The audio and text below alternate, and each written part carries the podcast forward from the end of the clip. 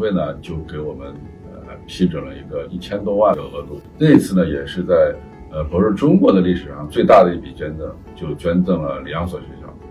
那慈善基金会作为公司的大股东呢，他不参与公司的运营，我们公司的拥有者和管理者是严格分开的。我们这个慈善中心呢是独立于全球这个基金以外的，所以说我们做的项目主要立足在中国的需求，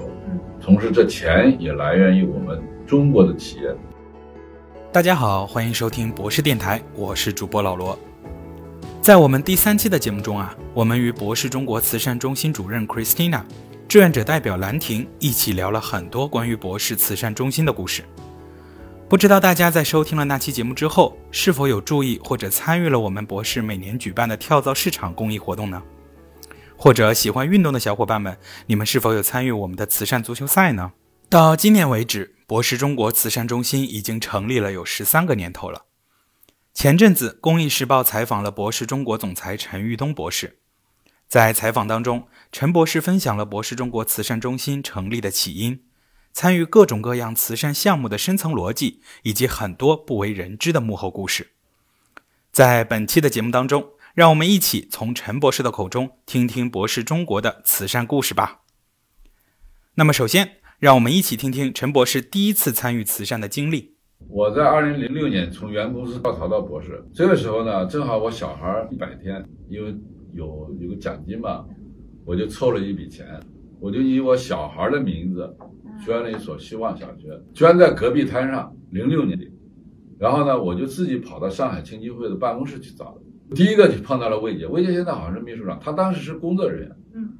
我就找到他，我说我想捐助一所学校，他说行啊。他当时给我一个预算，嗯，说你拿十五万还是我记记不得多少钱了。他就在格尔木的戈壁滩上找了个村小，嗯，就建了两间房子，把整个学校。呃，整了一下，因为我也没去，然后他就整了完以后，后来的故事什么呢？不是两年以后嘛，我没有通知他们，我就到格尔木去出差，然后我就找了个工程师，我说你帮我去找这个学校，那时候还没有 GPS 的，找到这个村上以后呢，我们就到这个村上去问说你们村小在哪？那时候知道在哪嘞？哎，他说知道是一个上海人捐赠了。嗯。他不知道是你，他不知道。然后呢，因为八月份学学校不开学的，学校关着门，就当时拍了照，因为那时候手机也拍不成照嘛，就拿数码相机拍了照。拍完以后回来，当时还在电脑里。从您的口中再给我们大家介绍一下，就是咱们整个的这个慈善战略，以及我们是怎么跟我们自己博士中国的这个核心的这个业务去匹配的。二零零八年的时候呢，我是在博士中国做执行副总裁，呃，这个时候呢，呃。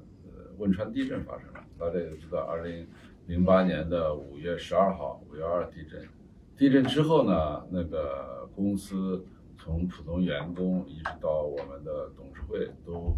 非常的这个爱心，呃，大家第一时间就从中国的各个工厂、各个员工都做了不同的捐助，通过不同的渠道，在呃地震的第一个月当中呢，我也自己呢到地震灾区去了。去了以后呢，一看地震灾区呢，确实需要有系统的通过我们政府组织的力量来进行有目的的捐赠。啊，我们董事会呢就给我们呃批准了一个一千多万的额度。这一次呢也是在呃不是中国的历史上最大的一笔捐赠，就捐赠了两所学校。那么在这个过程当中呢，也使得我们管理层和董事会呢也认识到，呃呃，公益慈善呢是一个长期要坚持的。为反馈社会所需要做的一件事，受到了这个触对，经过两三年的策划吧，那我们就正式申请了董事会的一次性批准，也就是说每年给我们一个预算，给我们五个全职的员工，来有效的捐助我们在中国的这个一些项目和一些需要的群体。我们二零一一年这一年呢，也正好是我呃开始当博士中国区的总裁。同时呢，我们博士中国区的总部也搬到了我们新的大楼。在这个落成仪式上，我们董事长呢就宣布我们成立了这样一个慈善中心。目前我们慈善中心的这个呃成立是第十三个年头。我们整个的投入以及我们投入了慈善的哪些领域？当时我们呃列了几个方向，就最主要的还是呃赋能西部或者就是有需要的吧，因为因为呃精准扶贫我们也参与了，教育赋能我们也参与了。呃，比如说第一个大的项目，因为二零呃一一年的四月份拿到批准，就马上就有钱了。那么我们当时就提出来，第一个项目就给了大概是呃五百个第一年大学生的学位。十几年前，很多大学生录取之后，他拿不出第一年的学费。对，是的。我们当时就说，那我们系统上做这样一个，呃呃，大概给了四五百个。呃，当时其实非当年常迫切的需求。对，就是因为我们四月份成立，七月份就是项目执行了。我们当时给的要求呢，就是说，只要你有需求，就是不是按成绩来分配的一个奖学金，助学金，你只要学校推荐，我们看了以后就发放，就是第一年学费，让这些大学生呢，第一年入校的时候能够很快的融入大学生活，能够很快的起步。那这样的话，他往后生活，他可以再打工，可以勤工俭学。那么我们认为，三四年以后呢，他出来以后，他就会更加感恩时代给他的这样一个机会，能够更好的学习。大学毕业以后返回社会。所以说呢，我们陆陆续续这几年算下来，这个项目基本上没有停下过。今年应该是第十三个年头，一直都在做。跟全球咱们整个博士的这个战略，包括全球博士的这个工艺来讲，我们中国应该是做的非常突出的。博士全球是这样，因为博士本身呢，它自己是一个基金会所拥有的，但是呢，它毕竟是一个企业，这个企业本身呢，就是一百三十多年，呃，这个家族的人在五十多年前陆陆续续继承、捐赠。呃，收购等等，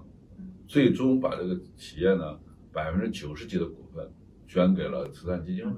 那慈善基金会作为公司的大股东呢，他不参与公司的运营。我们公司的拥有者和管理者是严格分开的。那他这个这个拥有者呢，就是让公司能够给他分钱来做慈善。但是公司要运营要健康，你必须要有经济来源，必须要盈利。那么在这种情况下，呃，博士经营和这个拥有是完全分开的。博士的全球的基金会，它拥有公司之后呢，公司的盈利的主要目的就是做基金会。从全球来讲，一个是我刚才讲了，就股东层面的基金会，同时在国家区域就公司层面那就多了，包括在德国本土，包括日本、美国、印度等等这些主要国家，都有自己运营公司层面的呃慈善的这个团队来主导。那么有些地方是。慈善基金，因为根据当地的法律，嗯，有些是一个对营地制宜。像我们中国就是在我们内部的慈善中心，第二个就是保证公司的正常的可持续的增长。因为如果说你把钱全部用在公益上，你公司不可持续发展这不行。那么我们博士中国慈善中心呢，是在公司层面的一个慈善中心。呃，全球的这个慈善中心呢，会给我们一些呃建议指导，但是相对而言，我们这个。慈善中心呢是独立于全球这个基金以外的，所以说我们做的项目主要立足在中国的需求，嗯，同时这钱也来源于我们中国的企业，所以说呢和国外没有什么关系，嗯，呃，同时呢就代表了我们博士中国在全球员工的这样一个心意，当然也代表了博士全球董事会这样一个能够批准十几年。这个预算的运作呢，从批准到执行，呃，到最后选择合作伙伴都是我们中国团队在做。所以说呢，呃，我们这个机制呢，相对而言非常灵活，呃，非常透明，关键是就是我们所有的都在网上有公布。嗯，同时我们作为一个非公募的基金，我们也按要求每年都会公布我们做了什么。我感觉到您对整个慈善中心，包括我们做的这些公益项目，感情如数家珍，然后感情也非常深厚。那如果一定要您举一个，就是您印象最深刻、然后最有感触的项目，想。介绍给大家，您想说是哪一项目？这就非常多。实就是讲，就因为这个从汶川地震的捐赠，一直到慈善中心的成立，我是最主要的推动者。我基本上每年会花一点时间陪我们项目团队、执行团队一起到。一起去。对，我记得我们是一起去那个新疆，我们一起到了幼儿园里面，到了人家家里面，就觉得这些。呃，爱学习的呃哈萨克族都非常喜欢我们一起和国务院发展研究中心做的幼儿园资助项目，让这些小孩子呢从幼儿园开始就能够学到祖国的文化，学到祖国的文字，能够让民族更加团结。然后后来我也去过，你比如说像呃敦煌，呃我们以物联网的概念捐赠了敦煌的一些监测设备，那就看到祖国的这个文化呢能够。在科技的保护下能够延续下去。同时，我也去过，比如说像在呃秦岭山区的啊养蜂的地方，我每次直播带货的时候，都会特地推荐各位网友呢去买这个我们呃资助的山区农民的蜂蜜。每一次去呢，都觉得呃希望我们能有更多的预算做更多的事情。你看，您讲了我们资助的教育方面的项目，助农的公益，对，呃，还有科技赋能的这个公益慈善，是是讲敦煌的这个，是是。其实未来的发展方向，就是现在公益慈善领域也会经常谈到，就是科技赋能公益慈善。是我们博士中国也在推进。对，呃，一是我们博士中国在未来赋能公益慈善的这个科技赋能上有什么要举措发展的方向上有什么样的目标？呃，两个，一个一方面是受众对象需要，比如说像我刚才举的，我吉姆奶的那些。呃，农民啊，呃，我们在四川黑水的学校呀，我另外一个呢，就是像那科技赋能公益这个圈儿，因为我过去呃十几年啊，就接触了很多公益圈的呃草根公益热心人士，我就发现他们是很需要被资助和赋能的，嗯，因为他们有非常强的热心，非常强的意愿去做公益。这个圈的人呢，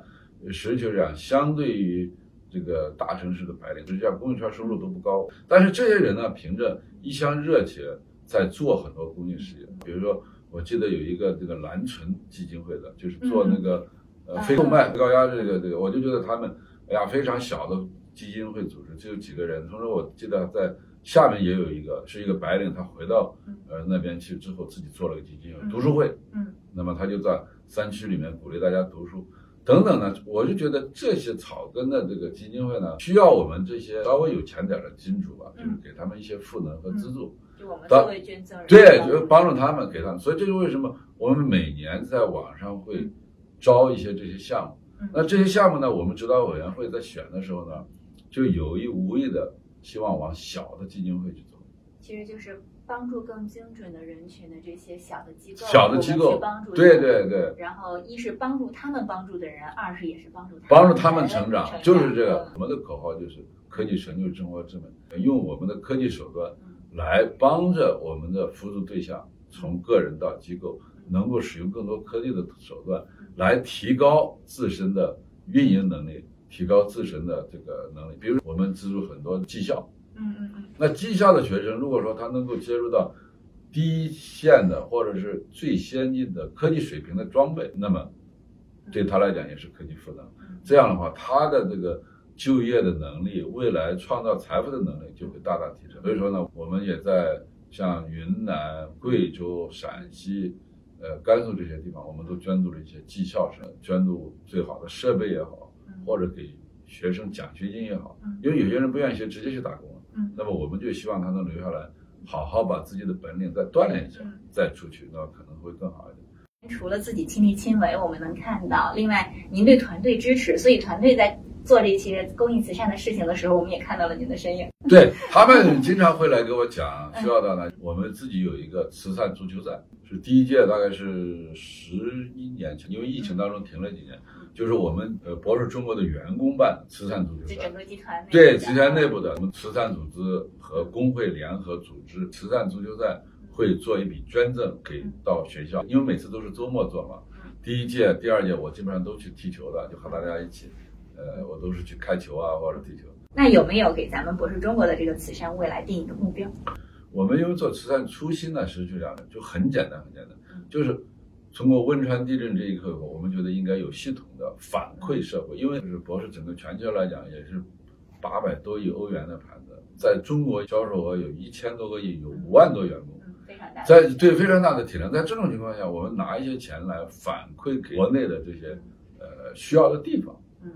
不能是客户，不能和我们利益相关方，一定会是非利，就是需要帮助的，和业务本身没有关系的。我们成立的时候有一条原则。就是这个花钱单位不能和挣钱单位有强相关。嗯，你挣钱的人把这个钱放到慈善中心，慈善中心来调拨。我们没有一个很宏伟的目标，我们要呃最终做到怎么样？但是我们就是有这么多钱，每年希望把这个钱根据国家的需求、受众者的需求，合理的把它花出去，零腐败的花出去，很重要。希望这个慈善基金会、慈善的指导委员会还是不忘初心，嗯，就是反馈。返还社会一点我们公司挣的这些钱，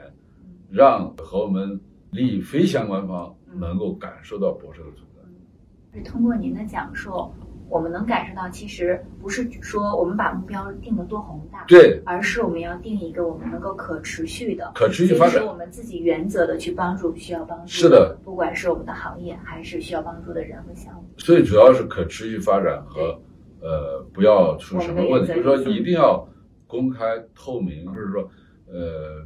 黑盒运作呀，如果导致什么那就很糟糕。所以说指导委员会也是相对而言独立的，那么我们指导委员会每年会审他们东西，同时我们也有审计部门审他们的东西。等等，因为大家都知道，公司运营都有一个上上和下嘛。嗯，我们是希望是慈善公益的至少的基本盘在这里，把这一笔钱，公司给的，不论是公司经营情况怎么样，这笔钱能够保障，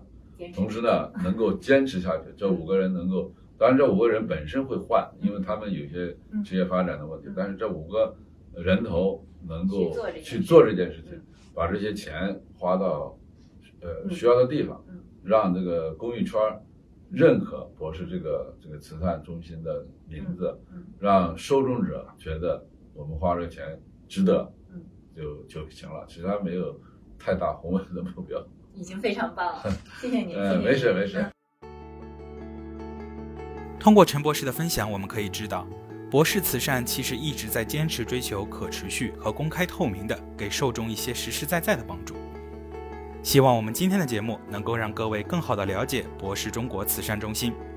在日后的工作生活中，也希望大家能够多多参与我们的各项公益活动。当然，如果大家对博士慈善还有什么好奇的问题，欢迎在评论区留言告诉我们。与此同时，非常感谢大家对博士电台一路以来的支持与陪伴。如果大家还有其他想听我们讲述的内容，也欢迎您随时在评论区留言。我们会尽快的为大家奉上你们所感兴趣的话题。好了，非常感谢大家收听这一期的博士电台，我们下期再见。